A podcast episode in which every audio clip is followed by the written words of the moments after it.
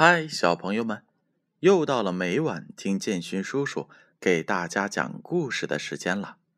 今晚啊，建勋叔叔要给大家读《中外民间故事》这本书。这本书是由北京出版集团公司、北京教育出版社出品的，主编是金波。今天建勋叔叔要讲的故事名字叫做。司马光砸缸。我国北宋时期著名的政治家、史学家司马光，在很小的时候就很爱读书，经常认真思考老师提出的问题，养成了遇事不慌、爱动脑筋的好习惯。司马光八岁那年夏天的一个中午。天气热的是出奇，老师怕孩子们在屋子里面热出病来，就叫他们到院子里玩一会儿。孩子们听后，争先恐后的冲到了院子里。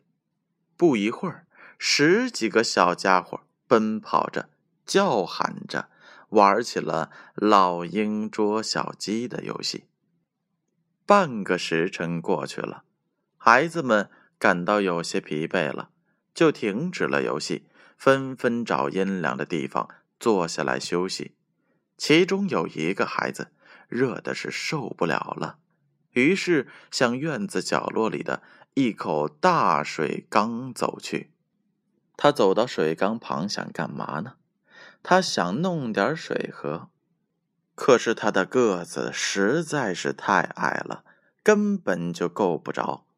他马上跑去弄来一块石头垫在脚下，然后爬到了缸沿上。缸里头有大半缸水。这个孩子刚要捧水喝，没想到缸沿太滑了，他啊的一声就掉进了水缸里。孩子们听到了喊叫声，知道出事了。可是水缸太高太大了，他们根本就没有办法把伙伴救出来。于是，大家伙儿都向屋里跑去，想找个大人来帮忙。可是，如果等他们找来了大人，缸里的小伙伴恐怕就会被淹死了。这时候，司马光抱起了缸旁的一块石头，猛地向缸砸去。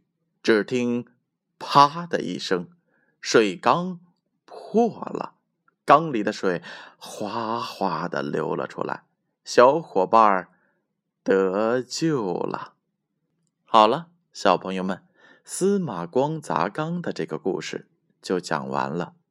大家能从故事当中得到什么样的启示呢？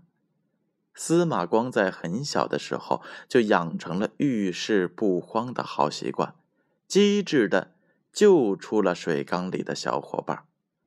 我们也要向他学习，遇事沉着冷静，做机智勇敢的好孩子。